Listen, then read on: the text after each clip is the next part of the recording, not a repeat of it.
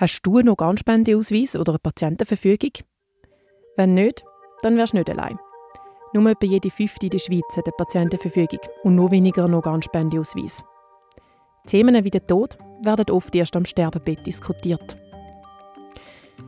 Der Frühling ist das Thema aber vom Sterbebett aufs Politpaket gekommen, wo die Schweizer Stimmbevölkerung über die Widerspruchslösung der Organspende abgestimmt hat.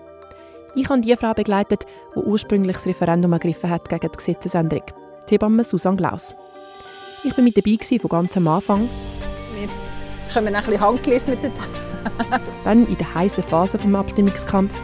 Nein, es braucht einen sehr, ja. Und ich merke so von der, ich sollte ja noch arbeiten daneben. So.